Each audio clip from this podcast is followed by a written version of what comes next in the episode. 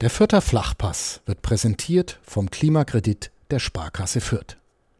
Ob Außenwanddämmung, neue Fenster oder Heizungstausch. Sanieren Sie Ihre Immobilie einfach und günstig, ohne Grundschuldeintrag bis 50.000 Euro. Denn Sanieren hilft Energiesparen. Der Klimakredit der Sparkasse Fürth. Es ist Montagabend, Tag 1 nach dem 1 zu 6 Debakel des Kleeblatts gegen Leipzig. In dieser Folge des Vierter Flachpass soll es aber gar nicht so sehr um den aus Vierter Sicht sehr traurigen 26. Spieltag gehen, sondern um ein Thema, das offenbar sehr viele Menschen, die es mit der Spielvereinigung halten, beschäftigt. Um ein Thema, das in der Facebook-Gruppe zum Vierter Flachpass zuletzt beinahe so ausgiebig diskutiert wurde wie die Leistungen der Mannschaft auf dem Platz. Wann kommen die Ultras zurück in den Ronhof? Und warum sind sie überhaupt schon so lange weg? Deshalb habe ich, Michael Fischer, mich für diese Folge mit den beiden Vorsängern aus Block 12 verabredet, um ausführlich über die vergangenen zwei Jahre fast komplett ohne Ultras zu sprechen und darüber, wann es im Stadion eigentlich endlich mal wieder laut und bunt wird. Das Gespräch mit Domi von den Horidos und Mario von Stradevia hört ihr nach der Werbung. Der Fürther Flachpass wird präsentiert von Bevestor, dem digitalen Anlagehelfer der Sparkasse Fürth. Wie du dein Geld einfach, flexibel, nachhaltig und schon ab 25 Euro online anlegen kannst, findest du auf der Homepage der Sparkasse Fürth. Einfach Bevestor in der Suchfunktion eingeben. B-E-V-E-S-T-O-R. Bevestor. So geht digitales Investment sparen heute. Vierter Flachpass, der Kleeblatt-Podcast von nordbayern.de. Herzlich willkommen zur inzwischen schon 90. Folge des Vierter Flachpass, dem Kleeblatt-Podcast von nordbayern.de. Wir sitzen in den Räumen des Fanprojekts Fürth in der Hirschenstraße und mir gegenüber sitzen die beiden Vorsänger aus Block 12. Zum einen Domi von Horidos. Servus, Domi. Servus. Und zum anderen Mario von Stradevia. Hi. Lasst uns einfach direkt einsteigen mit der Frage, die in den letzten Wochen in der Facebook-Gruppe des Vierter Flachpass am meisten diskutiert wurde, fast mehr als äh, die Leistungen des Kleeblatts in der Bundesliga. Wann kehren Sie denn endlich zurück, die Ultras, Domi? Schwierige Einstiegsfrage, ähm, weil man es Stand jetzt ja noch nicht so genau sagen kann, aber eigentlich offiziell ist ja der 20.3. so als neuer deutscher Freedom Day bekannt. Äh, deswegen also ich sage mal, die Zeichen gehen schon dahin, dass wir auch nach dem 20.03. beim ersten Auswärtsspiel in Frankfurt, wenn denn die Bedingungen passen, und da gibt's halt bestimmte Bedingungen, die stimmen müssen, dann sehen wir, kann ich auch für beide Gruppen sprechen, beziehungsweise für den Block 12, den wir so vertreten dürfen, ähm, eigentlich schon auch, dass wir da dann wieder am Start sind. Ja. Und was sind die Bedingungen für alle, die vielleicht noch nicht alle Stellungnahmen gelesen haben in den letzten Jahren? Wird es ja. ja einige Hörer und Hörer ja. geben. Ja, also wir in Fürth haben uns da schon auch glaube ich, zurückgehalten. Gott sei Dank zurückgehalten, weil die Zeiten, in denen wir jetzt gerade sind, die ändern sich ja irgendwie wöchentlich und monatlich. Es gab jetzt letzte Woche eine Stellungnahme der Fanszene Deutschlands. Ähm, wer es nicht weiß, das ist so ein ja, grober Zusammenschluss aus circa 70 Szenen aus ganz Deutschland, die sich damals nach dem Thema Krieg dem DFB mit der Aktion der äh, Ultras Dynamo in Karlsruhe quasi gegründet hat und äh, seitdem ist man auf diversen Ebenen einfach ein bisschen zusammengewachsen. Und wir haben mehr oder weniger eine Stellungnahme im Sinne aller Fanszenen veröffentlicht, wo man natürlich auch dazu sagen muss, dass die Bedingungen vor Ort unterschiedlich sind. Das heißt, wir in Fürth haben teilweise andere Bedingungen als in Sachsen, als in Nordrhein-Westfalen. Und äh, es muss einfach mehr oder weniger schon gegeben sein, dass eine Vollauslastung im Stadion möglich ist. Das heißt, ähm, unter freiem Himmel auch dann keine Maskenpflicht herrschen darf. Äh, zehn Prozent Gäste ist für uns so ein, so ein ähm, ja, das ist untrennbar mit Fankultur verbunden, weil halt der gastgebende Verein einfach den Gästen nicht weniger zur Verfügung stellen darf. Ähm, ja, und personalisierte Tickets waren in den letzten Jahren immer so ein Thema, was immer weiter aufkam und äh, wir hatten es jetzt in Fürth auch zu einer Zeit gut geregelt. Äh, jetzt ist es aktuell ja ganz normal Käuferpersonalisierung im Online-Shop. Das ist auch ganz klar. Ähm, auch für unsere Leute, die sich da schon mal aufgeregt haben, eine Käuferpersonalisierung online ist bei jedem Online-Shop so. Wenn ich Online-Karten kaufe, muss ich eine Rechnungsadresse angeben. Im Sportheim und an den anderen Verkaufsstellen, dass es eine Tageskasse gibt zum Beispiel, dass ich spontan entscheiden kann, ich gehe zum Stadion und, und fertig. ich sage mal, für uns in Fürth ist es jetzt weniger ausschlaggebend, ob jetzt ähm, zumindest für uns als Gruppen 2G oder 3G. Das war zumindest auch da, als wir zurückgekehrt sind, für zwei Heimspiele unter 2G-Voraussetzungen auch kein Thema. War eben eine Gruppenentscheidung, dass wir den Weg geimpft oder genesen mitgehen. Ähm, Wenn es jetzt dann auf 2G oder 3G, wie auch immer, das ist jetzt kein Kriterium. Ich hoffe, ich habe jetzt nichts vergessen, aber ja. Jetzt hing ja am Sonntagabend gegen Leipzig ein Spruchband vor Block 12, 20. März, Fußball für alle. Und auf Twitter hat jemand äh, drunter geschrieben, unter ein Bild von diesem Spruchband, äh, Vierter, lasst euch einfach impfen, dann könnt ihr ins Stadion gehen, es gibt schon Fußball für alle. Was würdest du so jemandem entgegnen? Oder du, Mario, wer von euch beiden will? Ja, es ist ja im Endeffekt das Spruchband ja auch ein bisschen falsch interpretiert worden, weil da geht es ja jetzt nicht um das Impfen an sich, ähm, wer sich ein bisschen mit uns beschäftigt oder uns jetzt auch die letzten zwei Jahre ähm, verfolgt hat, weiß ja auch, wie wir zu der ganzen Impfthematik im Endeffekt ähm, steht. Es zeigen ähm, diverse Aktionen, die man in der, in der Stadt auf die Beine gestellt hat mit anderen Partnern aus verschiedenen Bereichen. Ähm, deswegen, ja, wie Dom ja gesagt hat, 2G, 3G ist für uns keine Thematik. Ähm, da wir das dann mittragen würden, ist ja auch ein Zeichen dafür, dass wohl nahezu alle Gruppenmitglieder geimpft sein müssen. Ansonsten könnte man ja schlecht sagen, hey, 2G ist für uns in Ordnung, aber es sind dann nur fünf Leute im Stadion im Endeffekt. Also allein das zeigt ja auch schon äh, ganz gut auf. Fußball für alle, ja, sind einfach die Punkte, die der Domi gerade aufgezählt hat, die brauche ich ja nicht wiederholen. Da geht's einfach um tiefgreifendere Maßnahmen, so wie es ja jetzt auch immer schön von der Politik heißt, dass die aufgehoben werden, ähm, weil ja halt auch viele Punkte dabei waren, die ja vor der Pandemie schon immer so aus repressiver Sicht in den Raum geworfen sind. Eben, ja, wir beschneiden die Kapazität für Gästefans, die Stehplätze müssen abgeschafft werden und, und, und. Und das alles kam ja jetzt während der Pandemie dann auf, teilweise natürlich konnte man es nachvollziehen. Ähm, die Gegebenheiten haben sich dadurch geändert. Man musste gewisse ähm, Sachen in der Zeit der Hochphase sozusagen schlucken. Aber jetzt ist einfach der Zeitpunkt gekommen, wo halt ein Schluss sein muss und darum geht es uns eben. Aber kann jetzt schon Schluss sein, wenn man so die Infektionszahlen anschaut? Domi hat gerade gesagt, die Lage ist sehr dynamisch. Natürlich schwierig. Irgendwie Deutschland ist gerade auf dem Pandemie-Höhepunkt, wenn man nach den Zahlen geht. Andererseits äh, heißt es ja immer wieder, die meisten Krankheitsverläufe verlaufen eben mild. Die Frage ist dann halt auch ein bisschen, auf was soll man im Endeffekt halt noch ein bisschen warten. Ne? Also auch wenn man jetzt mal ein bisschen vom Fußball wegschaut, generell auch ein bisschen, wie geht das Ausland damit um und so weiter. Es wurde ein Impfangebot geschaffen, es haben ja vielleicht nicht so viele genutzt, wie man sich das gewünscht hätte.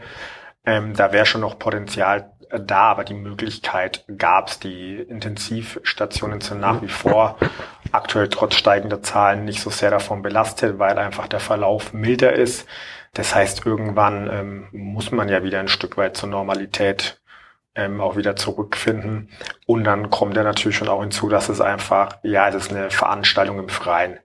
So, also wenn ich mich jetzt einfach mal im persönlichen Freundeskreis und so weiter ein bisschen umgucke, ich die Fälle, die es gab, wo man dann auch äh, nachvollziehen konnte, woher man sich angesteckt hat, war halt doch großteils ähm, eben in Innenräumen, die passiert sind und jetzt eben im Stadion, glaube ich, also da gibt's ja auch Statistiken ähm, seitens, weiß nicht genau, DFB, DFL, ich weiß nicht, wer die erhoben hat, die zeigen, dass ganz, ganz wenig Fälle im Stadion tatsächlich passieren. Von daher, ja, ist es einfach eine Zeit, da auch wieder zur Normalität zurückzukehren lässt sich aber der Fußball nicht komplett entkoppeln von Innenräumen. Also es gibt den Fanbunker entführt, dass man, die Menschen müssen irgendwie zum Stadion kommen. Also es wird ja trotzdem eine gewisse Zeit geben, in dem man in Innenräumen bleibt. Aber ihr sagt, es ist trotzdem okay so. Mit den Forderungen auch.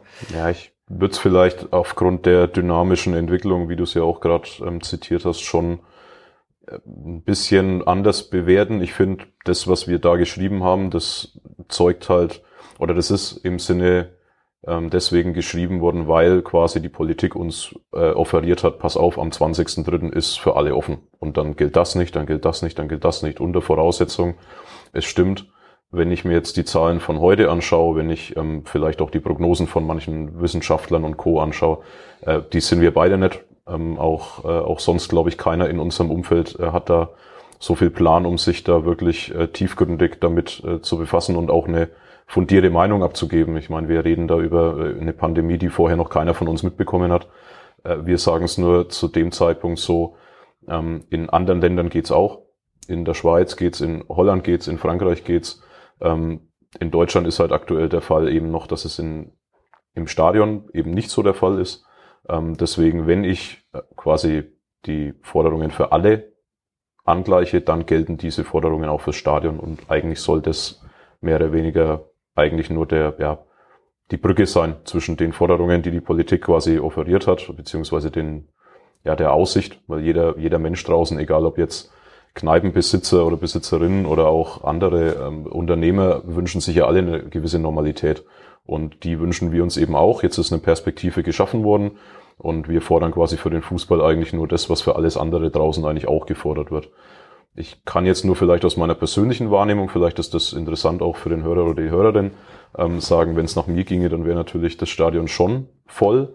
Ähm, aber ich hätte auch nichts dagegen, äh, davor eben zu kontrollieren. Und zwar meinetwegen auch halt eben 3G, dass du unter äh, Genesen, geimpft und halt eben Getestete rein dürfen. Das ist in anderen Ländern jetzt zum Beispiel nicht so.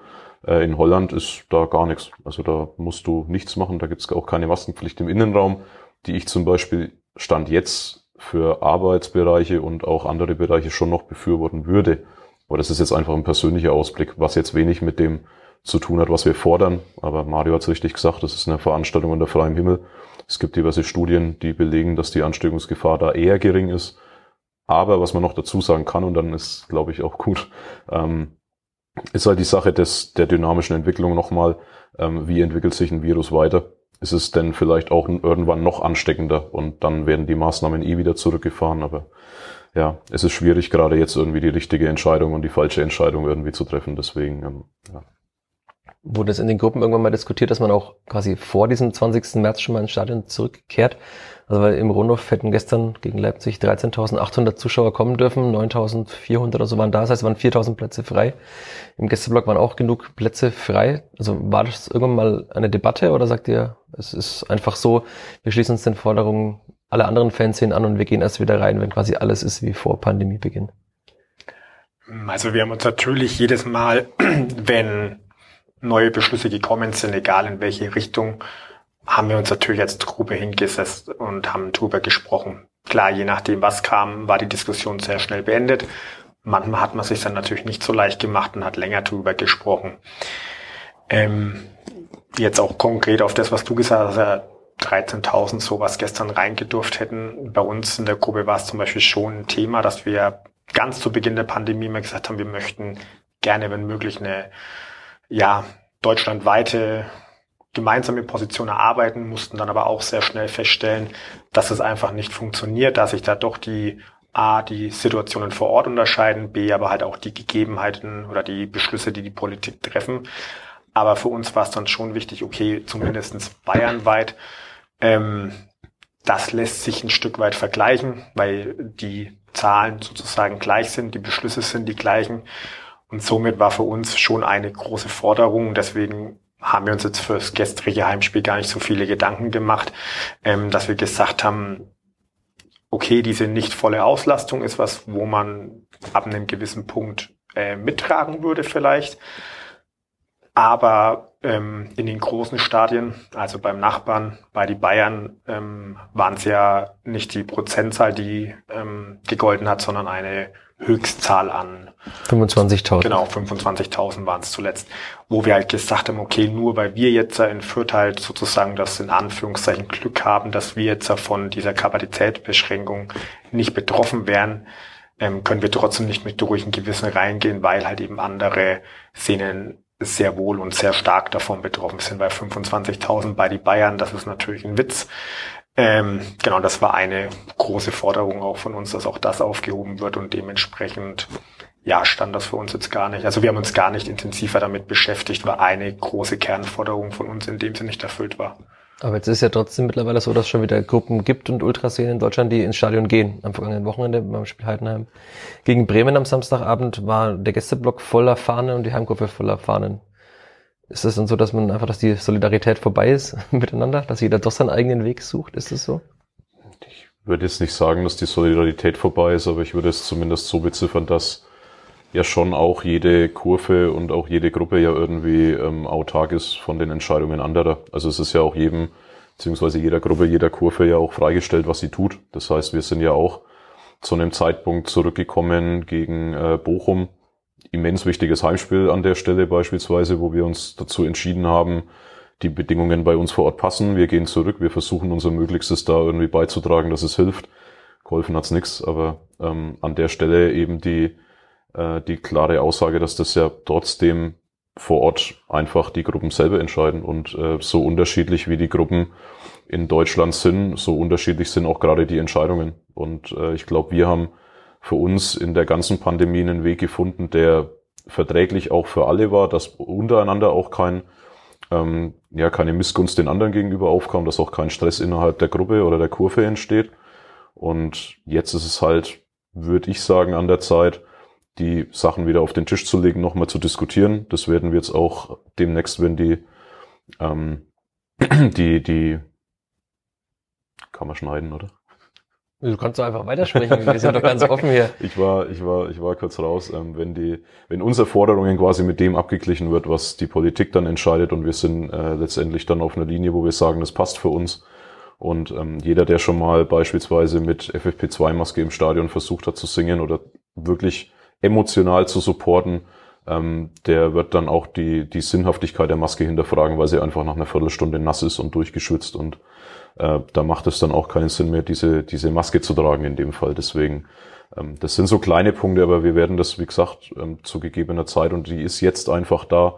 Deswegen wahrscheinlich auch dieses, dieses Interview. Wir werden uns da zusammensetzen, werden das diskutieren und ich glaube schon, dass wir im Endeffekt dann auch äh, für die Spielvereinigung und auch für uns äh, eine Entscheidung treffen, die, sage ich mal, verträglich ist. Du hast jetzt gerade schon das Spiel gegen Bochum angesprochen. Das war ja dann quasi eineinhalb Jahre nach dem letzten Stadionbesuch ungefähr. Kannst du kurz nochmal erklären, oder du Mario, wie es dazu kam, dass ihr dann doch quasi die Pause in Anführungszeichen gebrochen habt und dann weitergemacht habt? Ja. Oder wieder angefangen habt. Und dann ja. weiter, ein Weitermachen war es ja wahrscheinlich nicht, sondern wieder angefangen habt, wieder ja. ins Stadion gegangen seid. Es war dann doch relativ kurzfristig, also es gab da kein großes Bohai ja. vorher drumrum und dann war der Rundhof auf einmal ja, voll war er nett, aber zumindest mal wieder voller gefüllt und im Block 12 waren Fahnen zu sehen. Genau. Ja, die Bedingungen waren ja, äh, also ich kann die Bedingungen jetzt gar nicht mehr exakt nennen. Äh, für uns war zu den Spieltagen eben wichtig, dass wir vor Ort jemanden haben, der quasi die Kassen offen hat. Das heißt Tageskartenverkauf. Äh, Maskenpflicht gab es quasi im Block nicht. Ich weiß nicht, ob es im Stadion generell irgendwie auf den Umwegen noch war, aber auf jeden Fall auf dem Platz war keine Maskenpflicht zu dem Zeitpunkt. Ähm, die Auslastung war mehr oder weniger auch nicht begrenzt. Also ähm, beziehungsweise die Punkte, die wir jetzt halt eben fordern, waren da gegeben. Und äh, der einzige große Punkt war damals eben so ein bisschen dieses personalisierte Ticketproblem, dass du halt quasi nur Online-Tickets kaufen kannst. Dem wurde dann ähm, mehr oder weniger mit dieser Käuferpersonalisierung, ich kann theoretisch für mehrere Personen kaufen und muss dann, wenn dieser Infektionsfall wirklich eintreten sollte, jemanden mitgeben, okay, ich habe mich da und da eventuell mit dem und dem angesteckt und das sind die Kontaktdaten. Ähm, nachdem das aber ja beispielsweise auch jetzt von den Gesundheitsämtern nicht mehr verfolgt wird, kann von mir selber sprechen. Ich hatte jetzt leider zwei Spiele Corona-Ausfall, weil ich zu Hause bleiben musste. Äh, da hat sich niemand gemeldet und hat nachgefragt, ob ich in Quarantäne bin. Ich habe zwar, ich habe noch nicht mal einen Bescheid bekommen. So, also ähm, ich war halt wegen mir, weil ich verantwortungsbewusst bin, zu Hause, aber ich hätte auch nach Bochum fahren können und es hätte keiner kondoliert. Und damals war es eben noch anders, deswegen ist das für uns auch in dem Fall klar gegangen. Und wir haben uns dann, glaube ich, am Donnerstag oder Freitag vor dem Spiel äh, nochmal zusammengesetzt mit beiden Gruppen äh, und haben dann quasi entschieden, dass für uns der Samstag jetzt, dass die Bedingungen passen. Äh, Im Vorfeld natürlich auch mit der Spielvereinigung ausgetauscht und äh, dementsprechend war die Entscheidung dann eigentlich auch gut wie der Tag dann verlaufen ist im Stadion, also mit der Stimmung war ich eher weniger zufrieden. Die war dann gegen Frankfurt schon deutlich besser. Da war es ein Flutlichtspiel am Abend, da war das Spiel auch, glaube ich, ein bisschen anders, aber äh, generell waren die beiden Spiele schon für uns zumindest auf jeden Fall passabel zu sagen, jawohl, das passt. Auch auswärts dann gegen Mönchengladbach.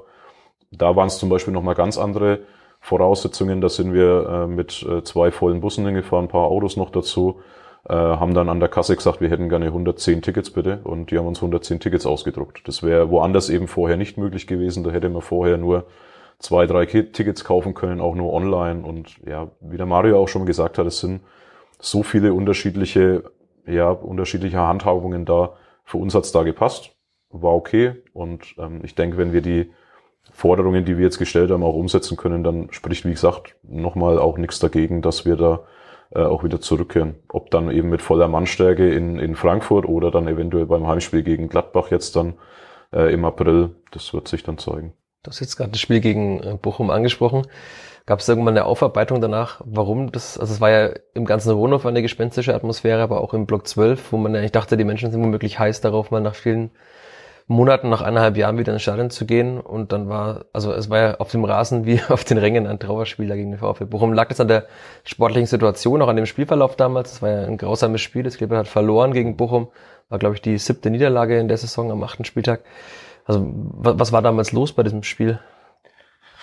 Ich kann jetzt nur so ein bisschen mal persönlich den Tag passieren lassen. Also Freitagabend ähm, kam dann eben die Entscheidung und man hat dann doch noch ein bisschen versucht, ein bisschen darauf aufmerksam zu machen, hat ein Video in der Schublade gehabt, was dann ähm, veröffentlicht worden ist, damit halt auch der äh, der andere Zuschauergänger halt eben weiß, so hey, okay, die Ultras kommen zurück, so um eine gewisse Vorfreude vielleicht doch noch ein bisschen ähm, zu verbreiten. Ähm, ja, und am nächsten Tag dann, ähm, klar, alle, man trifft sich am Bunker und so weiter und irgendwie es war schon so eine gewisse Vorfreude zu spüren. Man hat viele strahlende Gesichter gesehen, viele Leute, die hergekommen sind, sich in den Arm gefallen sind, so hey, so, wir haben alle gewusst, es wird jetzt nicht auf Dauer sein, es wird jetzt halt für ein paar Spiele sein, aber die Spiele wollen wir mitnehmen, wollen wir genießen eben, weil die Rahmenbedingungen wieder passen. Ähm, ja, da hat man schon so ein bisschen Knistern gespürt, sage ich mal. Ähm, bevor wir dann eben gemeinsam das erste Mal wieder zum Ronhof gelaufen sind, haben wir uns nochmal alle versammelt. Es gab eine Ansprache. Die ersten Gesänge sind in unserer neuen Heimat im Bunker eben dann erklungen und so weiter. Das waren schon ja Momente, die man nicht vergessen wird sozusagen. Aber im Endeffekt ab dem Zeitpunkt, wo man dann im Stadion war, es war irgendwie, obwohl man ja eineinhalb Jahre weg war und jetzt beispielsweise wie ich war in dieser Zeit kein einziges Mal im Stadion, also wirklich eine sehr lange Zeit, die ich nicht gewohnt war. Und ich hatte es mir dann auch schon emotionaler irgendwie vorgestellt und dass ich es erstmal sacken lassen muss und so weiter. Und als ich dann im Block gegangen bin mit allen, gab es auch diesen kurzen Moment, aber danach hatte ich sofort der Alltag halt eingeholt.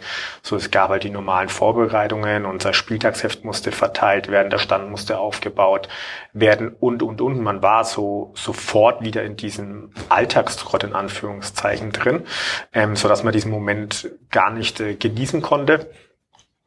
Ja, und ab da, wo es dann halt, wo wir im Endeffekt, wir beide dann eben auf dem Zaun sind und dann halt die ersten Gesänge ähm, angestimmt haben, ja, da war von Euphorie nichts mehr zu spüren, was ich mir auch nicht erklären kann. Jetzt nicht, dass man uns da irgendwie um den Hals fallen muss, hey, endlich seid ihr zurück so, wir haben euch vermisst so. Ähm, das natürlich nicht so, weil wir sind ja nichts anderes. So, es war ja für alle die gleich schwere Zeit natürlich so, aber ja, es ist ein verdammt wichtiges Spiel gegen Bochum, so im Endeffekt so ein kleines Endspiel, wenn man so will, schon was das Thema Klassenerhalt angeht. Das erste Spiel seit eineinhalb Jahren, wo man als Block, als Kurve zurück ist und dann kommt das sowas. Also ich bin dann auch heimgegangen und hatte nur Fragezeichen im Kopf und habe dann halt auch überlegt, war meine Erwartungshaltung vielleicht einfach mal wieder zu hoch, so die generell immer irgendwie zu hoch ist und ich dementsprechend enttäuscht war habe ich, wir in Anführungszeichen, was falsch gemacht, dass wir die Leute nicht richtig erreicht haben. Also es waren wirklich viele, viele Fragezeichen im Kopf, als dann zwei Wochen später Frankfurt war. Da bin ich dann mit einem viel besseren Gefühl nach Hause gegangen. Klar, Freitagabendspiel oder nicht Freitag. Sonntagabend Sonntag, war das sogar. Aber. Sonntagabend Flutlicht. Mit Eintracht natürlich auch ein attraktiver Gegner, sowohl, also vor allen Dingen halt auch sportlich. Ähm, ein super Spiel, was da abgeliefert worden ist, was er natürlich gepackt hat und so. Und dann dachte ich mir so, okay, ähm, der Förder hat jetzt doch nicht ganz verlernt, irgendwie Emotionen zu zeigen und so weiter. Und all dieses Frankfurt-Spiel hat dann einiges wieder gut gemacht, was Bochum eben vermissen hat lassen. Und das Gladbach-Spiel, das war dann ja damals so, ich war auch in Gladbach auf der gegenüberliegenden Seite. Das war ja so, dass ihr dann nach dem Spiel noch lang gesungen habt im Block, trotz der 0 zu 4 Niederlage auch. War dann damals schon so bewusst, okay, das war jetzt dann wieder für eine längere Zeit? Ja, also kurz und knapp, da wusste man eigentlich, dass die dass der Tag wahrscheinlich der letzte ist, den man jetzt zusammen im Stadion mit Fahnen und äh, Trommeln und Vorsänger verbringen kann und danach war quasi Schluss. Ja. Ich würde vielleicht noch gerne ergänzen, ich unterschreibe das, was der Mario gerade gesagt hat, zu, zu 100 Prozent. Aber ich würde vielleicht noch ergänzen, dass es, glaube ich, bei vielen auch einfach eine Reizüberflutung war, was an dem Tag so vonstatten ging, einfach gegen Bochum, weil, wie er, wie er gerade gesagt hat, Alltagstrott war dann doch wieder da. Ähm, wir haben auch so gewisse Rituale vorm Spiel, die wir irgendwie ein bisschen durchführen und ähm, dann warst du halt wieder drin und ich kann mich an die Rede im Bunker auch noch erinnern. Ich fand sie jetzt beispielsweise nicht, also die war auch nicht auf dem Punkt. Also die Rede habe ich gehalten, deswegen darf ich mich auch selber, glaube ich, kritisieren, glaube ich. Ähm, die war nicht so auf dem Punkt, wie ich mir das vorgestellt habe. Und so war es eben wahrscheinlich der ganze Tag. Ich glaube, die Rede, wenn man irgendwie einen Spieltag danach gehalten hätte, dann wäre die ganz anders gelaufen und wahrscheinlich auch viel emotionaler. Aber da merkt man halt auch, dass wir trotz unseres Alters, trotz unserer Erfahrung, ähm, auch nicht immer alles richtig machen und auch nicht immer die richtigen Worte finden. Ähm, aber es war trotzdem, das bleibt im Kopf, das war auch cool, aber es war eben nicht dieses 100% Ding, sondern halt eben vielleicht nur 90 oder 95 und das hat man, glaube ich, dann im Blog auch gemerkt. Aber ja, und gegen Gladbach, wie gesagt, da war es dann eben so, ja, jetzt wissen wir, dass eigentlich vorbei ist und trotz des 0 zu 4, ich meine, klar, wir sagen uns auch, ja, wir spielen Bundesliga, wir müssen uns irgendwie präsentieren. Ich habe keinen Bock, auswärts zu fahren und ähm, da irgendwie diesen kleinen Förder abzugeben, der eigentlich auf dem Platz und auf den Rängen nichts zu melden hat, weil gerade wir als Vorsänger, wir wollen ja eigentlich die, die Meute schon so weit antreiben, dass du sagst, ja, okay, aber der Auftritt war wenigstens gut. Ja, ob du jetzt 0 zu 4 oder 0 zu 10 verlierst, ist ja dann im Endeffekt mal zumindest für uns dann zu dem Zeitpunkt im Stadion das zweitrangigste, aber ich sag mal, wenn du irgendwo auswärts fährst, dann, dann willst du natürlich auch zeigen, dass wir auch mehr können als das, was quasi vielleicht gerade auf dem Platz passiert. Und ja, das ist so diese Fußballleidenschaft, die dich eigentlich da irgendwie antreibt zu sagen, ähm, was auf dem Platz passiert, ist für viele natürlich Punkt Nummer eins und vorrangig. Aber genauso wichtig ist es für uns halt eben auf den Rängen einfach zu zeigen, so ja, wir können auch was. Und leider war es dann halt gegen Gladbach das letzte Mal, deswegen glaube ich, war es einfach, ja, war halt cool, vielleicht noch zwei, drei Liedchen zu singen und dann war es halt für alle auch klar, so, okay, das war's jetzt. Aber das hat sich ja auch abgezeichnet gehabt. Also so, es stand kurz vor der Halbzeit, ist, glaube ich, ist 3-0 bereits gefallen.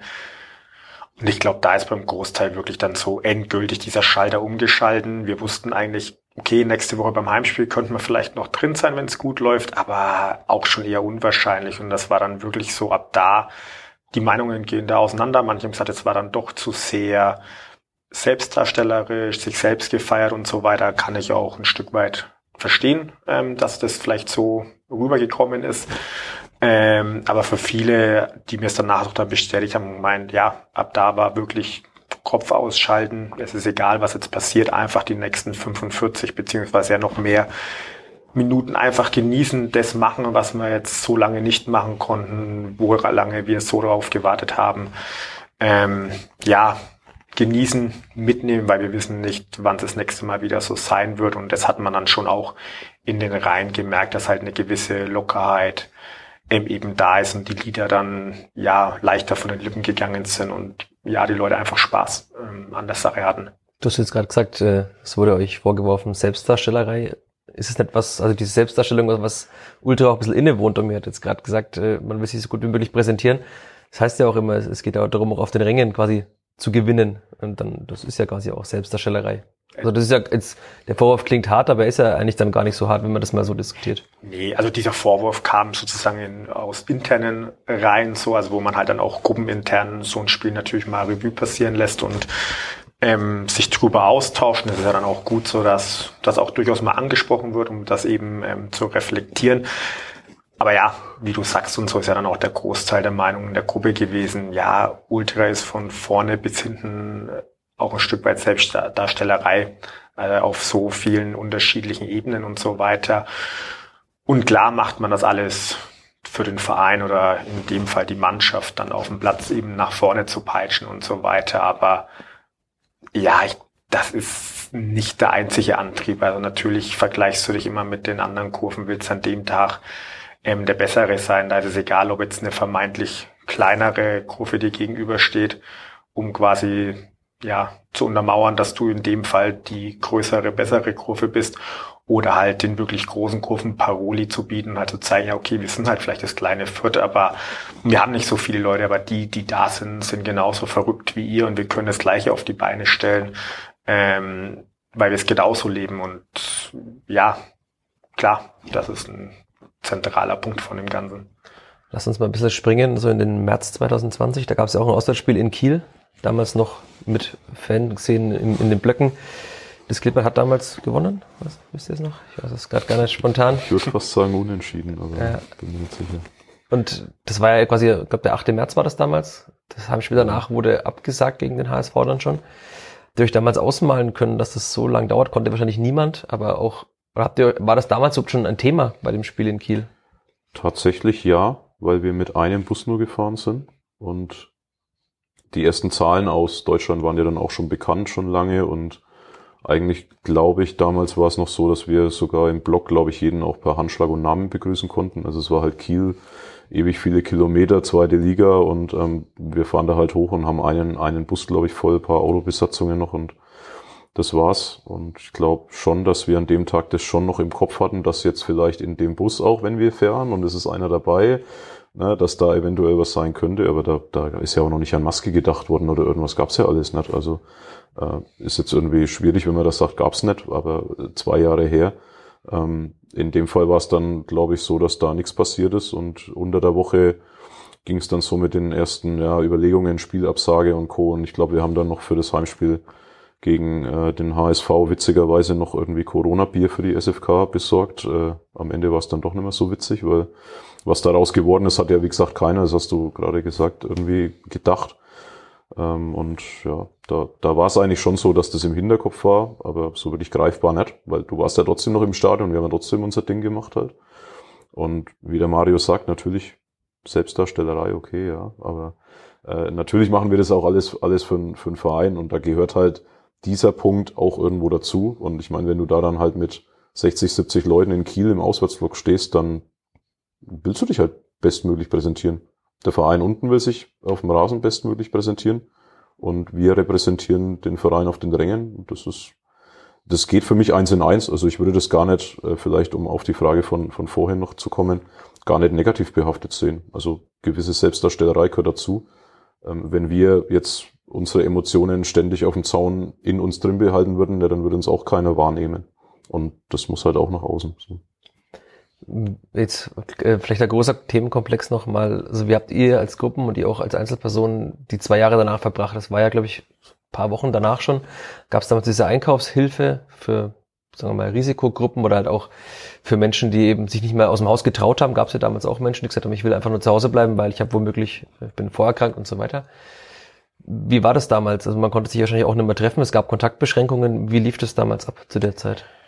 Ähm, ja, also Freitag war ja eben oder wäre das HSV-Spiel gewesen, was ja tatsächlich auch, ich glaube, zwei Stunden vorher erst ähm, Ja, abgesagt die, worden die ist. Presseleute vom HSV waren schon da und wir haben ihnen gesagt, das Spiel ist abgesagt. Ich glaube, das war sogar Donnerstag, bilde ich mal ein, das Spiel. Das sollte so ein vorgezogenes Spiel sein, kann sein. Kann aber auch sein. Kann auch sein, ja. Unter der Woche Aber jedenfalls. genau, und wir haben uns dann am Samstag nochmal als Gruppe ähm, getroffen gehabt, weil wir eben gesagt haben, okay, es gibt noch so ein paar Sachen, die wir eh besprechen wollten, lass das mal noch machen. Wir wissen jetzt eben nicht, wie die nächsten Wochen aussehen werden. Es war immer die Rede von Wochen. Man dachte halt. immer, es wären Wochen, ja. Genau, und dementsprechend hatten wir da noch so ein paar Weichen gleich für die Zukunft gestellt. So hatten ein paar Leute noch aufgenommen. Ähm, ja, und wie gesagt, ja, man dachte, in ein paar Wochen ist das rum, aber so kam es ja dann nicht. Und also bei mir persönlich war es dann schon so, dass ich erstmal in ein großes Loch gefallen bin. Ähm, in dem Terminkalender, wo man teilweise Arbeitskreise ähm, auf den Spieltag legen muss, weil unter der Woche nicht mehr genügend Zeit ist, ähm, zeigt so dieses Pensum, was man irgendwie vor eben besagten 8. März ähm, irgendwie gegangen ist und von heute auf morgen ist nichts mehr im Kalender. Man kann nicht mehr in die Arbeit gehen, man sitzt zu Hause. Das ist natürlich vom Kopf auch erstmal nicht so einfach zu verarbeiten und da ging es natürlich vielen so. Ähm, Gott sei Dank hatten wir jetzt dann niemanden, der da wirklich äh, irgendwie mit der Arbeit und so große Probleme dann in der Zeit hatte, den man da irgendwie unterstützen hätte müssen. Aber nach diesem ja kurzen ins Loch fallen ähm, hat man gesagt, okay, wir haben Kapazitäten ja auch frei, unabhängig davon hätten wir es auch gemacht. Wir müssen jetzt alle zusammentrommeln, um eben diese Einkaufshilfe auf die Beine zu stellen. Und zwar auch klar, wir, oder wir konnten nicht einschätzen, in was für einer Größenordnung wir hier reden. Sind es zwei Leute? Sind es 2000 Leute? entsprechend ähm, sind wir eben nicht nur, haben wir gesagt, nicht nur als Fußballszene, dass wir es machen, sondern halt die Bündnis gegen Rechts, ähm, Alf und so weiter, mit denen über die Jahre ein sehr gutes, ja, freundschaftliches Verhältnis entstanden ist, man schon viel auf die Beine gestellt hat. Wir wollen das zusammen machen und haben das dann eben organisiert. Und die Einkaufshilfe wurde dann tatsächlich gar nicht so viel in Anspruch genommen. Ich glaube, wir hatten da so 20, 30 Haushalte, die wir versorgt haben über einen längeren Zeitraum. Allerdings die Tafel hat dann relativ schnell schließen müssen, weil eben die Leute, die da die Ausgabe machen, alle zur Risikogruppe gezählt haben und dann dementsprechend die Tafel zugemacht worden ist. Ähm, dann haben wir eben Kontakte zu denen geknüpft und haben uns ausgetauscht und haben dann hier im Fanprojekt eben ähm, über vier Wochen einmal wöchentlich eine Ausgabe ähm, eben gemacht. Ähm, ich habe jetzt nicht mehr genau die Zahlen, aber ich glaube, es waren so 1500 Personen ungefähr, die wir da versorgen konnten über die Wochen. Ähm, wir hatten ein paar Auflagen, dass wir halt eben kein Fleisch, kein Obst und so weiter rausgeben durften, sondern halt nur haltbare Sachen. War jetzt aber nicht so das Problem. Die Leute waren super dankbar, dass es überhaupt eine Anlaufstelle ähm, für die eben gab. Über die Wochen wurden es auch eben immer mehr, die gekommen sind. Ähm, ja, das war zu Beginn ein ganz großes Projekt eben und dann hat Gott sei Dank die Tafel ähm, wieder aufgemacht. Wir hatten auch noch über 3000 Euro in der Zeit gesammelt, um eben ähm, Waren kaufen zu können. Die haben wir gar nicht gebraucht, ähm, weil dann alles wieder von alleine losging ähm, und haben dann, nachdem wir gemerkt haben, okay, irgendwie hat sich jetzt dann, also es war dann schon ein Jahr später, Corona hat sich eingespielt und so weiter, hatten wir das Geld dann an drei Einrichtungen eben gespendet, die eben ja durch Corona ja bisschen betroffen waren, wo wir gesagt haben, da möchte man dann das Geld da sinnvoll nutzen. Genau, dann gab es ja noch den äh, das Soli-Shoppen für die Gustavstraße. Ja, die Unterstützung der Kneipen würde und würde dann quasi die ja durch die Pandemie natürlich auch geschädigt waren ohne Ende, nichts verkaufen konnten, teilweise To-Go-Geschäft noch angeboten haben, aber sich das ja auch nicht wirklich gelohnt hat. Und es ist ja doch nicht so, dass das für uns ja, äh, fernab jeder Freundschaft Leute sind, die man nicht kennt, sondern das sind ja Leute, die in deinem äh, Umkreis auch ja schon als vielleicht teilweise Kumpels gezählt werden oder halt auf jeden Fall nahestehende Personen und die dann da zu unterstützen war irgendwie auch selbstverständlich und letztendlich konnte man zumindest dann auch an äh, paar Tagen mit diesem Soli shoppen. Und auch danach glaube ich, da, das wäre jetzt ein Zeitsprung, aber ein Jahr später auch nochmal äh, mit dem ähm, Spiel glaube ich gegen Bielefeld ich mache jetzt den Zeitsprung nicht, aber da gab es auch nochmal eine Aktion, um denen quasi unter die Arme zu greifen. Und das war eben auch eigentlich so eine selbstverständliche Geschichte, weil, wie der Mario sagt, der Terminkalender war leer. Also gerade wir beide, glaube ich, sind da irgendwie schon wirklich wahrscheinlich in ein großes Loch gefallen, weil wir doch eigentlich so fernab von dem Spieltag eigentlich ziemlich viel tun und machen, was dieses Thema Ultras äh, betrifft. Und letztendlich hast du dann irgendwie so keine Aufgabe. Ja, du gehst halt in die Arbeit vielleicht. Also ich habe das Glück gehabt, ich konnte in die Arbeit gehen. Aber ja, man war halt vielleicht viel in der Natur. So, das war dann mein Aber Ding kannst du kurz nochmal erklären, was Soli Shoppen war? Okay. Weil die es nicht mitbekommen haben. Ja, äh, ja, im Prinzip war es im Endeffekt so, dass wir an dem, an einem Tag äh, hatten wir mal eine, eine Filmaufnahme, die wir geschalten haben. Ich weiß gar nicht, über YouTube, glaube ich. Das war natürlich auch im Vorfeld eigentlich schon eine herausfordernde Organisation, weil wir sowas auch noch nie gemacht haben. Ähm, live äh, mit, mit Moderator und vor Ort und das alles ins Internet rausstreamen. Das war ja irgendwie auch ein bisschen Neuland. Und ich glaube, offiziell dürften wir uns, glaube ich, in der Kneipe gar nicht treffen, weil da noch die Beschränkungen, glaube ich, mit paar Leuten waren. Und äh, ja, im Endeffekt, äh, ich glaube, da wird jetzt keiner drauf kommen, da jetzt irgendwie äh, nochmal was rauszusuchen, um uns ans Bein zu pissen. Aber äh, im Endeffekt war es halt für die Kneipenwirtinnen und Wirten eine Unterstützung, äh, dass wir da, ich glaube, wir haben Quiz noch nebenbei gehabt, wir haben äh, Sachen verkauft äh, gegen, gegen äh, Spende, glaube ich, und aber auch gegen, gegen Gebote. Ich glaube Bilder und, und äh, Leinwände, genau. Also viel. Bei uns sind ja viele kreative Leute, die viele schöne Leinwände malen. Also da, da kommt immer sehr viel Geld dabei rum. Und ich müsste mich jetzt täuschen, aber wir haben, glaube ich, schon einen halbwegs großen Betrag dann auch letztendlich an die, äh, an die Kneipenwürde und Würdinnen übergeben kann mich jetzt nur an das Bild erinnern, aber ich weiß nicht mehr, welcher Betrag drauf stand. Aber es war jetzt auf jeden Fall kein geringer und er hat auf jeden Fall auch geholfen. Ich glaube, dass wir da jeder Kneipe irgendwie mit 750 Euro, glaube ich, unter die Hand also helfen konnten. Und Kleinvieh macht auch Mist, aber es ist halt die Geste, glaube ich, die da einfach gezählt hat. Und äh, halt zu sagen, wie ich gerade gemeint habe, das sind halt nicht nur irgendwelche Leute, die hinterm Dresen stehen, sondern teilweise halt auch langjährige Weggefährten, mit denen wir immer mal zu tun haben und teilweise auch Freundschaften entstanden sind. Deswegen war es da auch irgendwie klar, da zumindest zu helfen. Und ich glaube, ihr hattet auch noch äh, eine Aktion den äh, Pflegeeinrichtungen oder auch Krankenhäusern. Danke zu sagen mit Spruchbändern zum Beispiel. Ja, das sind alles so eigentlich für uns selbstverständliche Sachen. Für denjenigen, der es dann letztendlich abbekommt, wahrscheinlich so das Größte. Also einfach Danke zu sagen, beziehungsweise zu wissen, ah, da ist jemand, der denkt an mich und wahrscheinlich genauso in diese äh, Kerbe am Fenster stehen und klatschen bringt halt nichts, sondern vielleicht den Leuten auch unter die Arme greifen, wenn es denn nötig ist. Ja. Und wie war das Verhältnis zur Spielvereinigung in der Zeit? Weil jetzt in der Stellungnahme der Fans hier in Deutschland, du hast sie vor dir liegen, Domi. Mhm. Ich zitiere, steht hier, an dieser Stelle nehmen wir deshalb die Verbände und Funktionäre in die Pflicht. In den letzten zwei Jahren haben sie sich nicht mit Ruhm bekleckert, aber stetig beteuert, wie wichtig Fußball für den, wie, wie wichtig Fans für den Fußball sind. Gab es in der Zeit dann einen Austausch mit der Spielvereinigung? Also dem ja, Klippert ging es ja finanziell viel besser als anderen Vereinen, die irgendwie so fast äh, pleite waren, aber gab es diesen Austausch und, und ist es in, in dieser Schärfe angemessen für den, also ich, ich weiß nicht. Ich, Gute Frage, weil ja. ähm, dann kann ich nämlich auch gleich dazu Stellung beziehen und vielleicht auch äh, die Spielvereinigung zumindest in dem Punkt auf jeden Fall in ein positives Licht rücken, ähm, weil ich schon sagen muss, dass es letztendlich nochmal schwierig ist, 70 verschiedene Fanszenen in eine Stellungnahme zu packen und das auch äh, vernünftig wiederzugeben. Äh, ich glaube, wir haben uns da eben an allgemeinen Formulierungen gehangelt und es gab natürlich Ausnahmen, Sprich, ich kann nur immer wieder Schalke 04 zitieren mit ihrem Härtefallantrag der Dauerkarte. Da, da wären mir fast die Augen rausgefallen. Also das, wenn mein Verein gemacht hätte, dann wäre ich, glaube ich, rübermarschiert und hätte mal geklingelt und gefragt, was los ist. Das war bei uns nicht der Fall. Ähm, wir hatten letztendlich durch die Pandemie natürlich auf jeden Fall einen riesigen Geldausfall. Wir hatten ein Eigenkapital von sieben, acht, neun Millionen.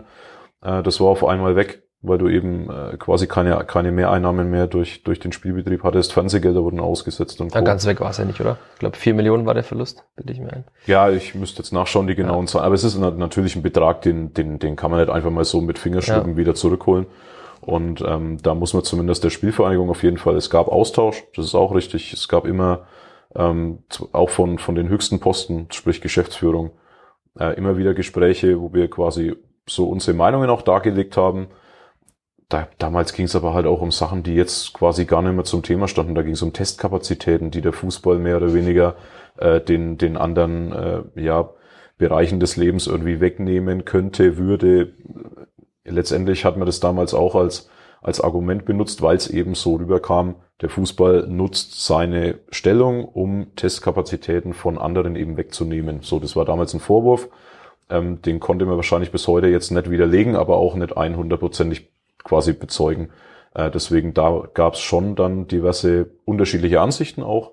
Aber ich würde sagen, die Schärfe, so wie es da geschrieben ist, trifft auf die Spielvereinigung auf jeden Fall nicht zu, weil wir natürlich schon auch über die Jahre hinweg, sage ich mal, ein gutes Verhältnis uns aufgebaut haben. Der Austausch ist auf Augenhöhe, der ist offen und ehrlich vor allem. Und das mögen vielleicht jetzt auch die eigenen Gruppenmitglieder nicht so gerne hören, aber also mir passt es schon. Es ich kenne es aus anderen Vereinen, wo das tausendmal schlimmer ist, äh, sich mit Vereinsverantwortlichen an den Tisch zu setzen. Da sind wir schon äh, gesegnet mit den Leuten, die an der richtigen Stelle sitzen. Ähm, natürlich knallt es auch ab und zu mal, aber das muss halt auch sein, wenn man sich danach in die Augen schauen kann, wenn es dann wieder passt.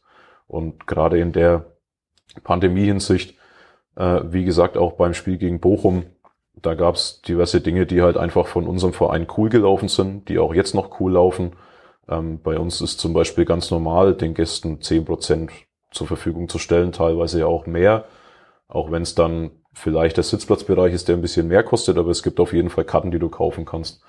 Äh, bei anderen Vereinen war das eben nicht so. Da gab es halt fünf Prozent für die Gäste, weil man will die eigenen Fans im Stadion haben.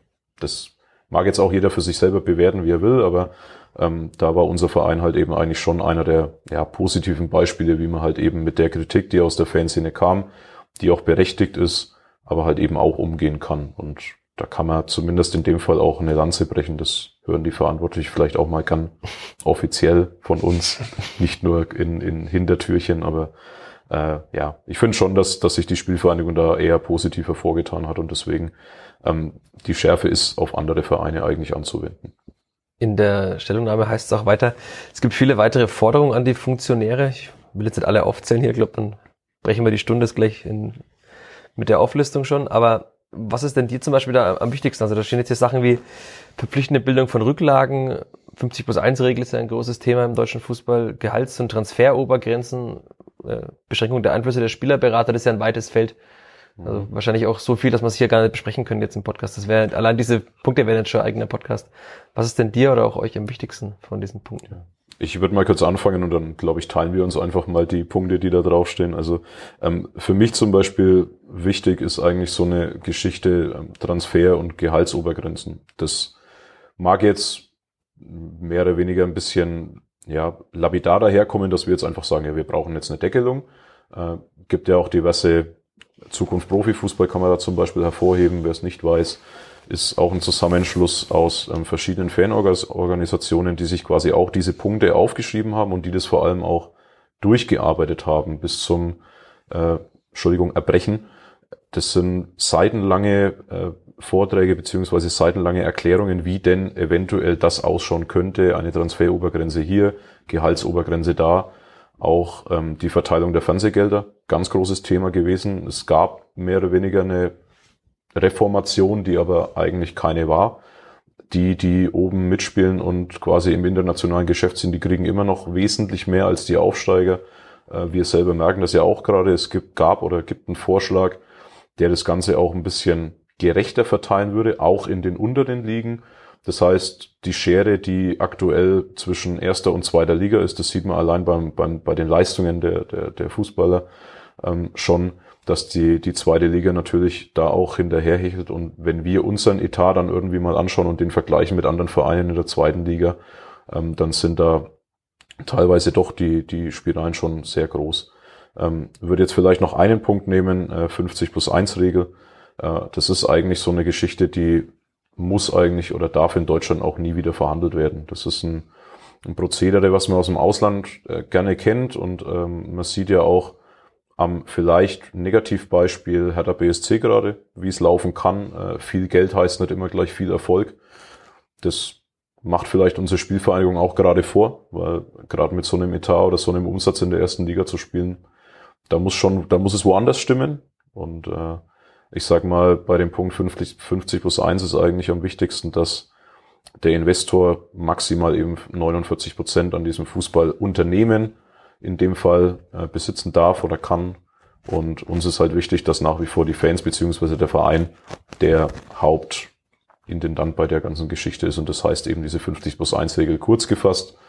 Aber ja, da gibt's noch also wie gesagt, du sagst es selber, da könnten wir jetzt noch eine Stunde drüber diskutieren, aber. Aber die 50 plus 1 Regel wurde ja auch vor ein paar Monaten von in dem Report der Europäischen Kommission, glaube ich, war es, ein EU-Report, ja auch als äh, quasi das Best, Best Practice Beispiel nennt man es ja immer genannt. Also es ist nicht so, dass die jetzt sofort die Abschaffung zur Debatte steht. Ne? Nee, es steht definitiv nicht zur Debatte, aber es gab ja diverse ja, Versuche in der Vergangenheit, diese auch auszuhebeln. Ja? Also mhm. gerade wenn man äh, sich dann Projekte wie RB Leipzig und Hoffenheim anschaut und Co. Ähm, gerade vielleicht dann auch die, die Sache mit äh, Martin Kind in Hannover.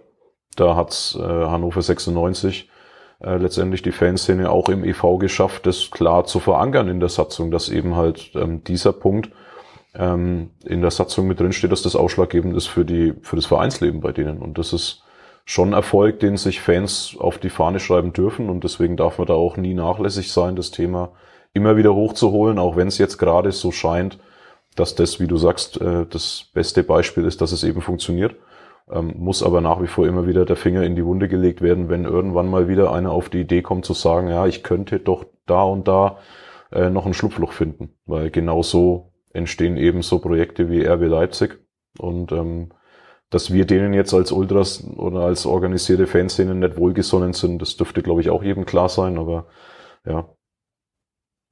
Mario, willst du was ergänzen von den Punkten noch?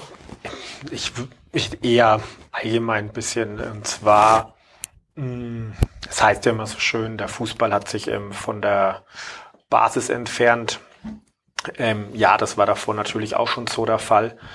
Ähm, aber ich glaube, durch die Pandemie wurde es halt doch sehr, sehr offensichtlich und ich bin wirklich gespannt, wenn jetzt mal über einen längeren Zeitraum die Stadien wieder voll sein dürfen, wie voll sie denn tatsächlich ähm, sein werden.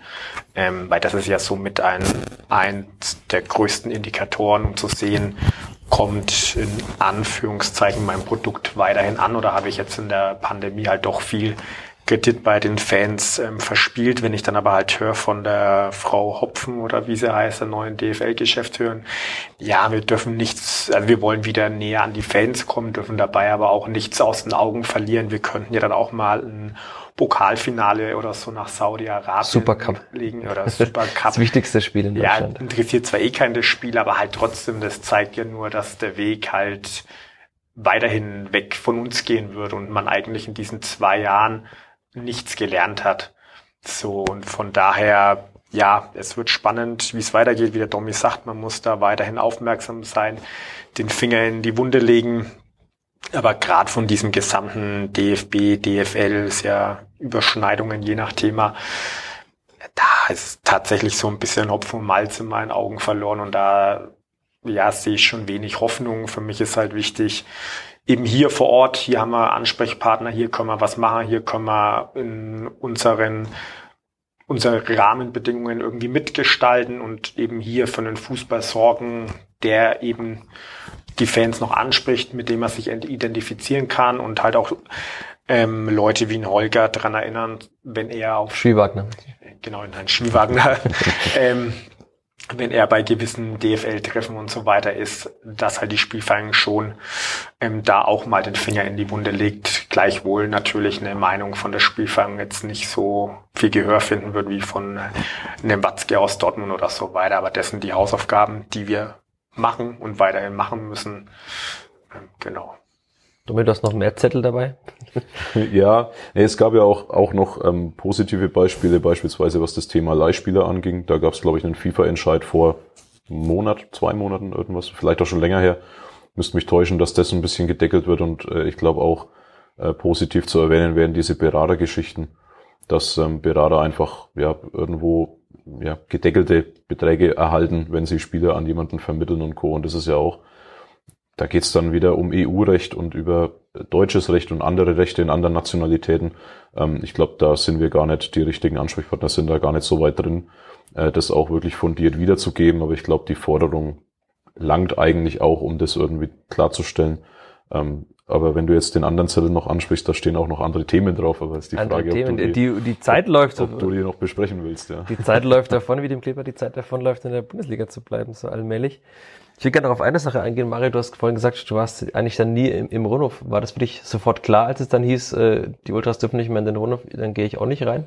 Würde jetzt manchen wahrscheinlich von den Hörerinnen und Hörern verwundern, so eine Ansicht. Also die Ultras dürfen nicht in den Ronhof, muss man ja sagen, dass es ja so in dem Sinn ja falsch ist, weil gedurft hätten wir, aber halt die Rahmenbedingungen waren einfach nicht gegeben, dass wir gesagt haben, unter den Voraussetzungen können wir zum Alltag übergehen und eben das ausleben, wie wir das eben möchten. Und für mich war eben von Anfang an äh, festgestanden, wenn wir als Gruppe zu dem Entschluss kommen oder als Block 12 zu dem Entschluss kommen, die Rahmenbedingungen sind eben so, dass wir nicht als Gruppe auftreten können, bedeutet das auch für mich als Privatperson, dass ich diese Bedingungen ähm, nicht mittragen kann. Weil entweder sie sind da, dass ich reingehen kann, dann aber voll, oder sie sind halt nicht gegeben. Ähm, habe dafür natürlich auch viel Kritik einstecken müssen, ähm, dass ich da halt im Endeffekt ja dem Ganzen auch gar keine Chance gegeben habe, um mir das mal anzuschauen und so weiter, dass ich ein bisschen ein Hardliner bin, aber im Endeffekt musste ja wirklich jeder von uns einfach einen Weg finden, wie er mit der ganzen Situation umgeht und das ist ganz unterschiedlich. Also es gab Leute in unseren Gruppen, die jedes Spiel drin waren, wie es ging, sowohl ähm, zu Hause als auch auswärts, ähm, die auch die Spiele am Fernsehen dann verfolgt haben, wenn es halt eben Geisterspiele waren oder es halt für auswärts zumindest keine Käste-Tickets ähm, gab. Es gab Leute, die haben es probiert, die waren im Stadion, haben sich das zwei, dreimal angeschaut, haben festgestellt, das ist nicht der Fußball, auf den ich Bock hab. So, ich guck's dann doch lieber mit zwei, drei Freunden vielleicht zu Hause oder in der Kneipe an. Und ich habe dann, also als die Re zu Beginn die restliche Saison 1920 dann zu Ende gespielt worden ist, äh, da hatte ich wirklich so einen richtigen Brasso auf den Fußball im Allgemeinen so und habe mich da halt dann wirklich komplett erstmal abgewandt. Ich wollte davon nichts sehen, nichts hören, wie das aufgenommen worden ist. Ähm, als dann die neue Spielzeit im August begonnen hat, war mir dann natürlich auch klar, ja gut, du kannst jetzt nicht bis zum Ende der Pandemie irgendwie den Ball ruhen lassen aus unterschiedlichen Gründen. Aber es hat mich dann halt trotzdem überhaupt nicht irgendwie gepackt, so Fußball oder Fußball mit der Spielvereinigung. So ist halt für mich einfach viel mehr als das, was auf dem Platz halt ähm, passiert. Und dann war so die Zeit, so wo halt auch nur Geisterspiele ja waren. Ähm, ja, da habe ich dann hier und da mit Freunden natürlich schon mal ein Spiel vom Fernseh verfolgt, habe dann aber auch gemerkt, dass mich das halt eher runterzieht. So, also ich war dann halt vom Fernseh gehockt und habe dann überlegt, das war irgendwie Auswärtsspiel in Bochum, was ich damals angeschaut habe in der Zweitligasaison das Spiel.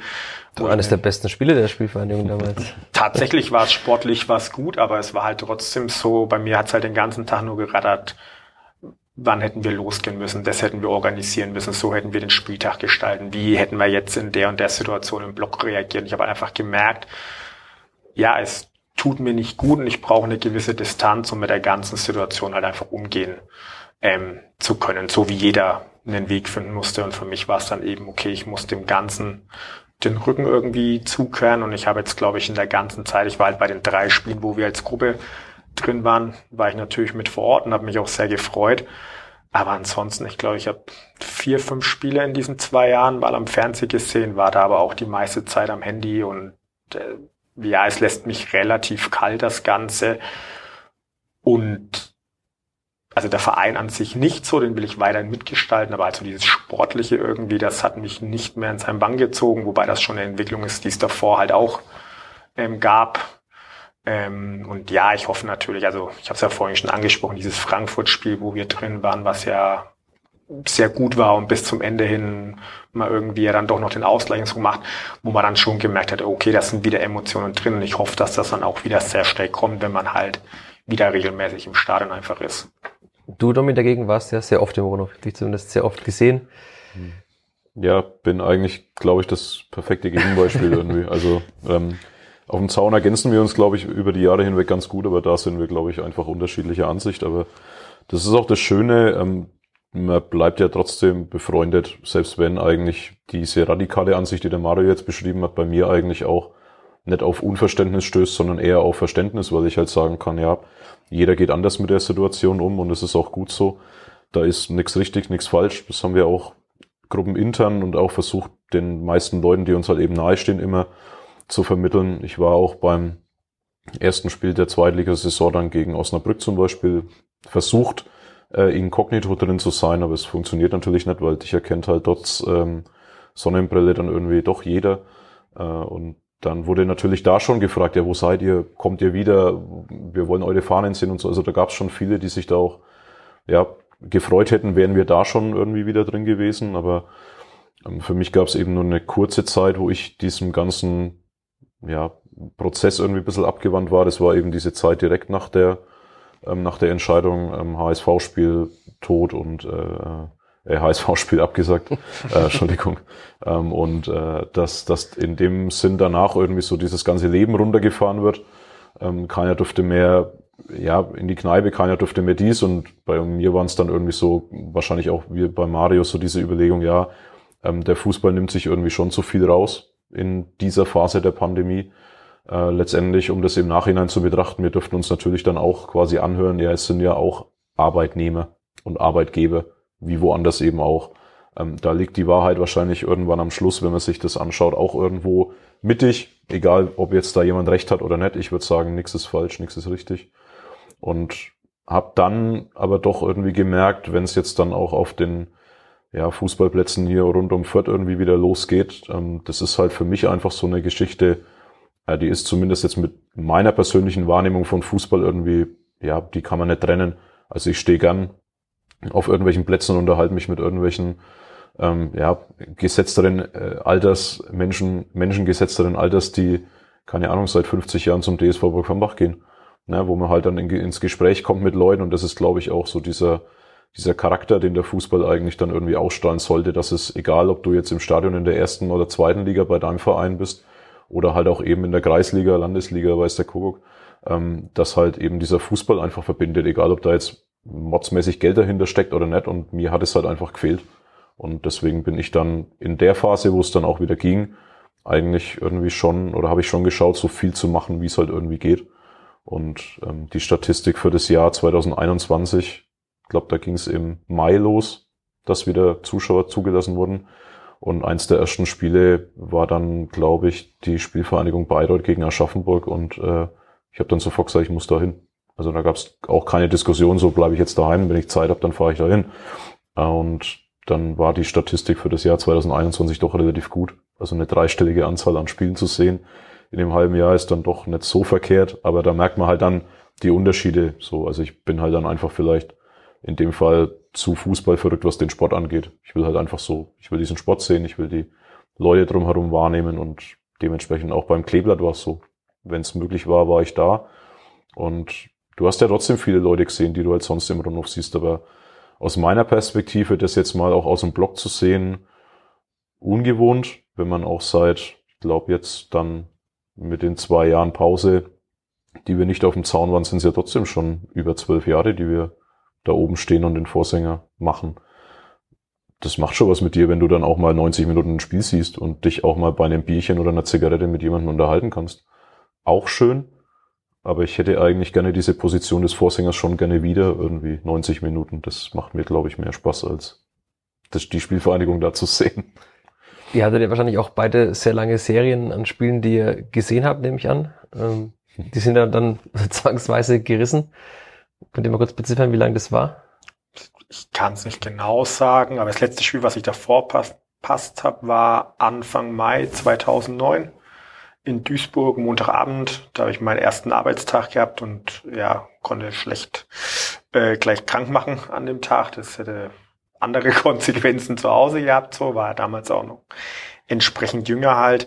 Ähm, ja, bei mir waren es jetzt am Ende, also noch zwei, drei Spiele hätte es gedauert, dann hätte ich die 400 geknackt gehabt, was ich in Folge ähm, gesehen gehabt hätte. Und du? Ja, ähnlich. Wir haben so ein kleines internes Battle noch gehabt. Also bei mir waren es ein paar weniger, äh, weil ich einmal im, ich glaube Januar 2010 war es, äh, leider an einem Freitagabend nicht zum FSV Frankfurt konnte, weil ich im Krankenhaus legen war und wollte eigentlich gehen und der Arzt hat mich nicht gehen lassen und die Mutter erst recht nicht. Grüße an der Stelle. Äh, die hat die Serie dann aber irgendwie versaut, sonst hätte ich dann eben mehr Spiele gehabt und dann hätte ich die 400 von Mario dann auch geknackt quasi, aber es waren am Ende, glaube ich, trotzdem, ähm, würde ich jetzt sagen, fast 10 oder 11 Saisons am Stück. Ja, doch. Bis, bis zu dem Zeitpunkt eigentlich schon so. Ja, also wir, wir waren relativ gleich auf.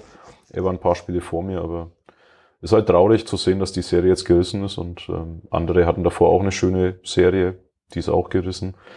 Ja, zählt alles nicht mehr, aber jetzt. Wir können ja eine neue Serie starten. Ja, das wäre meine Frage gewesen. Jetzt seid ihr beide Mitte 30. Äh, glaubt ihr, dass wir nochmal Mitte so, 30. Naja, Anfang Mitte 30. ja, ja. Fast, fast. Ja, passt. Ähm, dass man so eine Serie nochmal erreicht, glaubt ihr das? Also es wird sich irgendwann, wenn sich die Prioritäten wahrscheinlich auch ändern im Leben. Oder glaubt ihr nochmal so 10, 12 Jahre mit dem Kleeblatt ohne Unterbrechung? Und Spieltermine sind, es gibt zum Beispiel jetzt dann kein Montagabendspiel mehr, das ist schon mal besser in der zweiten Liga. Ich glaube, wir hätten nichts dagegen, oder? nichts dagegen, aber also wir brauchen ja bloß mal in die nahe Zukunft schauen. Es ist ja jetzt nicht ausgeschlossen, dass wir jetzt vielleicht wieder durchgängig ins Stadion gehen können und dann hockst du halt in Quarantäne so, also das geht ja relativ äh, schnell. Von daher, ja, einfach wird's nicht so eine lange Serie. Aber ja, also klar, ich glaube, wir beide wollen da weiterhin mit gutem Beispiel vorangehen. Und ja auch immer, wenn du an junge Leute rangehst und sagst, hey, Spieltag ist das Wichtigste in der Woche und da danach hat man den Kalender zu gestalten, ist ja kacke, wenn du dann selber nur 20 Spiele halt siehst. Also das ist ja dann auch einfach unglaubwürdig. Und ich denke, da haben wir beide noch den Anspruchen genug Feuer in uns, das auf jeden Fall schon noch über ein paar Jahre so hinweg vorzuleben und dann, ja, wer weiß, vielleicht knacken wir dann eben jetzt die magische 400, die diesmal eben verwehrt blieben ist. Und dann vielleicht wieder in der Bundesliga. Wir dann mal rechnen. Ja. Bis vor zwei, drei Spieltagen war ich ein, eigentlich einer der, der gesagt hat, das ist nichts ist unmöglich. Aber ja, mal schauen. Aber ich bin schon der Ansicht, glaube ich, auch, dass wir noch genug Feuer in uns haben, eine ähnliche Serie nochmal zu starten und das spornt dich ja, glaube ich, auch ein bisschen an. Also nachdem ich jetzt, deswegen habe ich die Zahl überhaupt gesagt, nachdem ich äh, im Jahr 21 dann äh, trotz der widrigen Umstände von Januar bis Mai ja kein Spiel schauen konnte, weil es verboten war, ins Stadion zu gehen, ähm, mit Zuschauerausschluss, und trotzdem über 100 Spiele geschafft habe, dann sagst du natürlich, ja, dann möchte ich das nochmal toppen. So, und dann möchte ich halt vielleicht auch diese 10, 11 Saisons und diese 400 Spiele auch nochmal toppen. Ob sich jetzt dann familiär was verändert oder nicht oder auch beruflich, das sei mal dahingestellt, aber ich glaube schon, dass wir wahrscheinlich so ja, verrückt und vielleicht auch blöd genug sind, um das dann nochmal zu machen. Ja. Das ist ja, du hast noch sehr viele Sachen auf deinem Zettel stehen. Welches Thema willst du noch ansprechen? Ich hätte noch eins angesprochen von mir aus. Ähm, das ist dein Podcast. Ja, es könnte sein, dass dir was so wichtig ist, dass du es unbedingt loswerden Ja, willst. die, die gibt's, das gibt's schon, aber ich wäre jetzt vielleicht auf die Frage gespannt und dann vielleicht würde ich danach einfach äh, meinen Punkt sagen. Okay. Also der Punkt ist, wir haben jetzt hier einen Podcast, du hast aber auch einen eigenen Podcast oder ihr habt einen eigenen Podcast, das Kilbert Echo. Das soll jetzt auch nicht zu kurz kommen hier, wenn du hier, oder ihr euch schon die Zeit nehmt, äh, hier zu Gast zu sein, dann darf es vielleicht auch kurz ein kleiner Werbeblock sein für das Kilbert Echo. Ähm, ihr habt da sehr viele Themen rund um die Fanszene vor allem besprochen. Kannst du kurz mal erzählen, wie es dazu kam, überhaupt einen Podcast zu machen? Es ist jetzt nicht so, dass jetzt jede Ultraszene in Deutschland einen Podcast hat. Ja, danke, dass wir diesen Werbeblock kurz nutzen dürfen. Also äh, ich bin ja jetzt quasi auch als ähm, Vertreter des Kleeblatt-Echos hier und die erste Folge, die wir hochgeladen haben, war dann auch am 30.04.2020. Also eigentlich relativ nah an dem letzten Spiel der Spielvereinigung im März 2020 äh, gegen Kiel. Und eigentlich hat sich das davor irgendwie schon ein bisschen abgezeichnet. Also der, der Matze, mein Mitpodcaster, äh, und ich, wir hatten eigentlich die Idee schon länger, also sogar schon 2019 eigentlich und ähm, waren dann immer so ein bisschen auf der Suche, ja, was kann man da für Themen besprechen? Und da war dieses Podcast-Thema eigentlich gerade erst so im Kommen. Ähm, auch durch, vielleicht darf ich noch einen zweiten Werbeblock einschieben, äh, über die, die App äh, Football Was My First Love. Ähm, da gibt's äh, ganz, ganz spannende Podcasts dahinter, der mittlerweile auch, also die, die Bandbreite wird immer größer.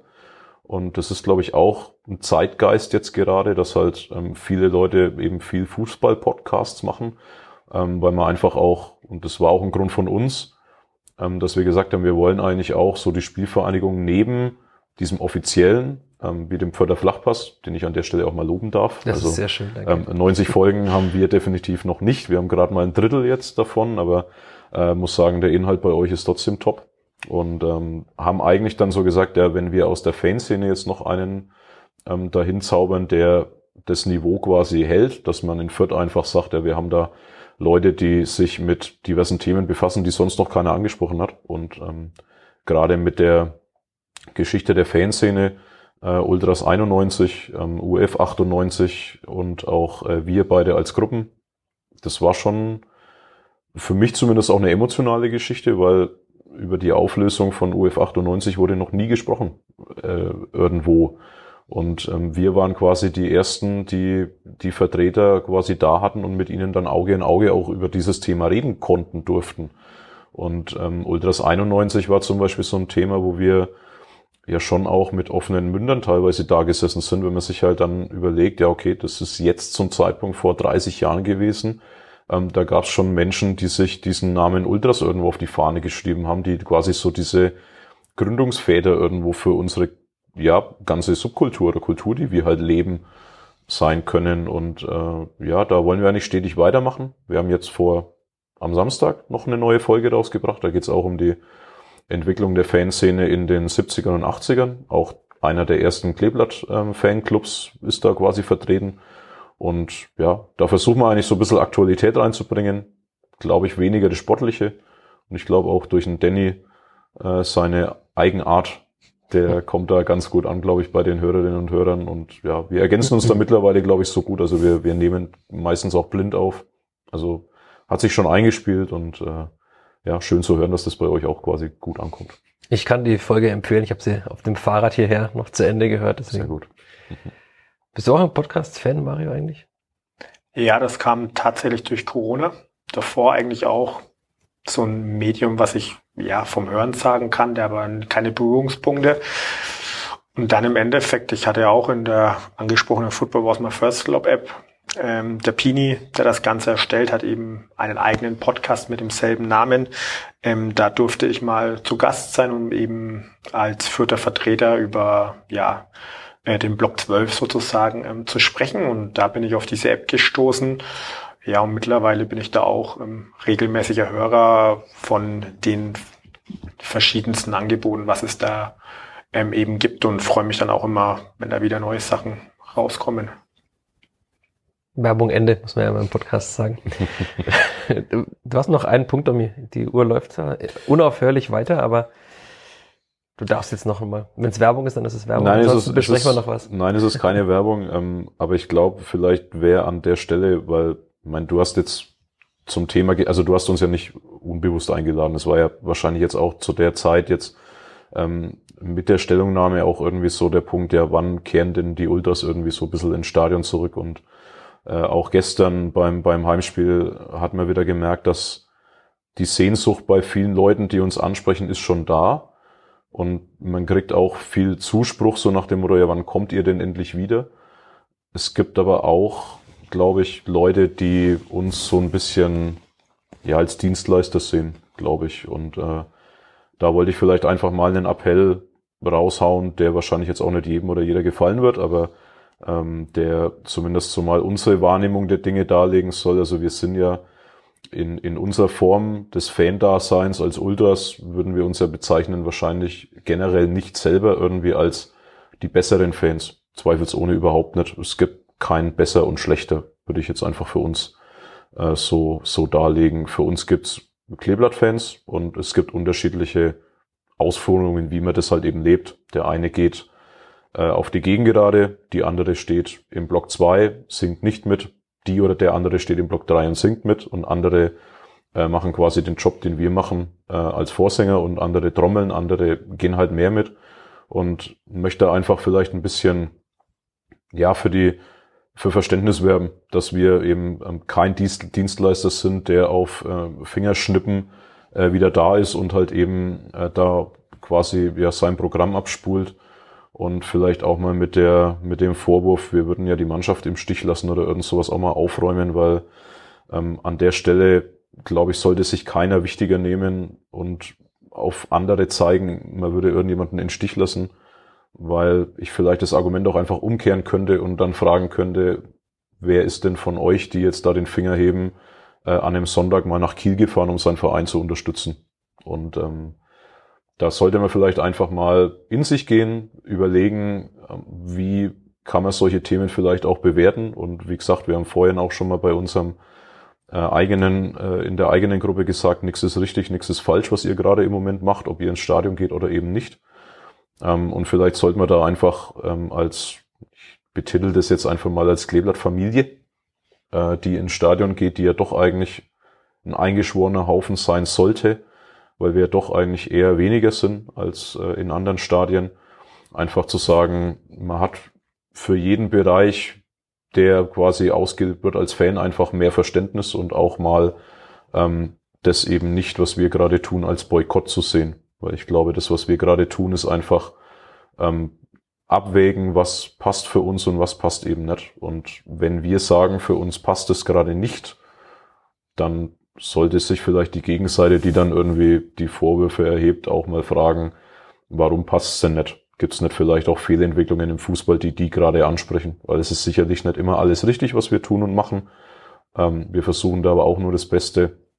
Und ich glaube, ähm, den Vorwurf, die Mannschaft im Stich zu lassen, das könnten die dann vielleicht auch mal die Mannschaft selber fragen, ähm, wie wir sie im Stich gelassen haben, gerade vor den äh, wichtigen Spielen beim Aufstieg. Düsseldorf, Paderborn zum Beispiel, Mannschaftsverabschiedungen. Ähm, wir haben teilweise ja auch so Kontakt. Ähm, ich glaube, da das sind die Vor Vorwürfe einfach vielleicht fehl am Platz. Das wäre jetzt einfach von mir ein persönlicher Appell. Ähm, vielleicht einfach mehr Verständnis, auch von uns natürlich. Also wir müssen natürlich auch jeden ähm, den wir jetzt quasi nicht so in unserer Blase sehen, der vielleicht nicht so dieses hundertprozentige äh, am Spieltag gibt, ähm, den halt auch quasi so sein ja, Fan-Dasein so leben lassen, wie er das gerne will oder sie das gerne will. Und deswegen einfach ein bisschen für Verständnis zu werben. Ja. Aber gab es den Austausch mit der Mannschaft? Entschuldigung, also offiziell, dass die Mannschaft in Kenntnis gesetzt wurde. Okay, wir sind jetzt zwar da, aber nicht als Gruppen. Den gab es definitiv. Also ähm, das wird natürlich aber halt eben nicht an die große Glocke gehängt, weil es eigentlich auch äh, ja niemanden draußen, finde ich zumindest, oder fanden wir als Gruppe auch was angeht. Äh, wir haben, sage ich mal, wenn wir was gemacht haben, was öffentlichkeitswirksam war, das war eben beispielsweise diese Verabschiedung ähm, als die Spielvereinigung äh, nach Paderborn gefahren ist und eben diese wichtigen Punkte da in Paderborn eingesackt hat, um äh, letztendlich dann gegen Düsseldorf auch an dem Spieltag so dazustehen, wie man es eben war. Und auch da hat man vorher nochmal probiert, alles Mögliche irgendwie zu tun, um eben diesen Traum Bundesliga wahr werden zu lassen.